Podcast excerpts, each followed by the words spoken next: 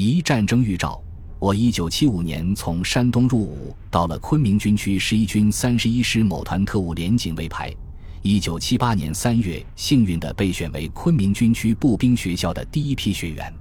我们这批学员全是选调的，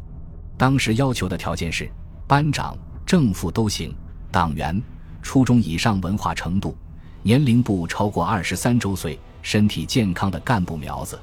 这些条件要全部集中到一个人身上是很难找的。我们团一千七八百口子，只选出八个人，你说幸运不幸运？二月下旬到的部校，三月一日正式开学，紧接着就按计划进行技术战术训练。到了五月份，校政治部主任就做报告讲，中越关系进入紧张状态，越南侵略柬埔寨，驱赶华侨，在中越边境进行武装挑衅。要充当地区霸权，并且告诉我们，这种紧张状态有进一步升级的趋势，进而可能激化为战争。作为一个军校学员，当时稍微有点可能要打仗的警觉。到了八月份的某一天，原是十一军警卫连的班长，当时是我们学员班的班长说：“今天碰到给军长当警卫员的老乡了，说军长和军区首长一起乘直升飞机到边境勘察地形了。”可能要打仗了，那时我们就似乎有了真要打仗的印象了。到了十一份，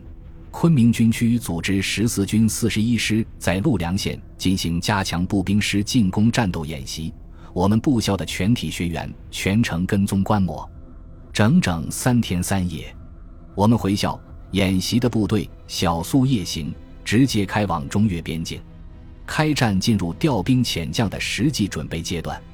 大概是七八年十二月中旬的某一天，部校召开全体学员大会，会上校政委做了重要讲话，大意是说，近两年来，越南当局穷兵黩武，侵略柬埔寨，驱赶华侨，不断在中越边境进行武装挑衅和敌对行动。中国方面一直以中越两国人民的友谊为重，采取克制和忍让的态度，再三向越南当局提出规劝和警告，但是。越南当局仗着苏联的支持，有恃无恐，把中国的克制和忍让视为软弱可欺，对中国边境的武装侵犯行动不断升级，已经到了忍无可忍的程度。为此，中央军委决定对越进行自卫还击作战，打击越南当局的嚣张气焰。政委还讲到，此次作战胜券稳操，我军将集中绝对的优势兵力，拿出牛刀宰小鸡的架势，给越军以狠狠的教训。原来中央领导最担心我们在南边开战，苏联在北面向我国出兵，造成两线作战的不好局面。邓小平访问美国期间，美国总统卡特向邓透露：“你们原来所担心的苏联在中苏边境陈兵百万，实际上是不存在的。苏联在中苏边境的驻军，很多都是有官没有兵，营房多驻兵少，实际上连五十万也不到。鉴于上述情况。”中央军委开会分析到，我们在南面开战，苏联可能采取三种做法：第一，在舆论上进行谴责；第二，小打，出兵占领我新疆和东北边境部分地区；第三，大打，出兵占领我新疆部分和东北大部分地区。苏联采取第一种做法，对我作战没有影响；若采取第二种做法，至少要有三个月的准备时间。若采取第三种做法，至少要有半年的准备时间。我们的对越作战不超过一个月的时间，主要是为了教训一下越南当局，不以占领领土为目的。当我们收兵回国，苏联也就不敢轻易出兵了。叶剑英在这次会议上有讲话，要求对越作战的部队要善打敢拼，打出军威国威，要令行禁止，吃掉越军三五个师就行了，不要贪功冒进等等。会议同时决定，在南面进行作战准备的同时，在北面也要做好应对苏联入侵的充分准备。紧接着，校政委又宣布了昆明军区党委的指示：在部校学习的原十四军和与越南接壤的各边防团的学员立即归队，接受原部队的安排，参加对越自卫还击作战；其他部队的学员继续留校学习，但也要有随时归队的思想准备。当晚。为了欢送这批学员归队，部校举行了电影晚会，放映斯大林格勒战役。第二天，这批学员离校归队，部校一下子空旷了很多。我们这些留校的学员继续按原计划的课程学习。不知从那一天早晨开始，一出宿舍的门，就见部校八万多平方米的大操场上，停满了覆盖着伪装网的大炮、雷达、汽车等武器装备。等到夜幕降临。一片马达轰鸣，各种车辆装备陆续开出校园，日复一日，也不知有几个这样的夜晚。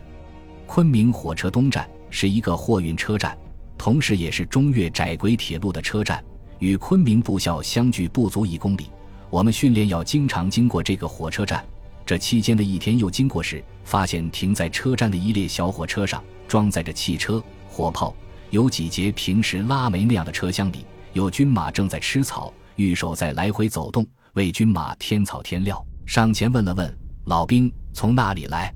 答曰从四川来的。昨夜刚到，下了大火车，就上了小火车，马上就要开往前线。时值春城的十二月，虽然不太寒冷，但要在宾士的火车厂车厢里度过一夜，个中滋味可想而知，心中不由得生出一丝相连之情。亲爱的战友，我们祝福你。一九七九年一月一日元旦是传统的节日，部校按常规放假一天，官兵们在一片祥和的气氛中欢度节日。午饭在夹菜的喜悦中结束，大家正要休息，突然一阵紧急集合号声响彻校园，各中队的集合哨声一声紧起一声。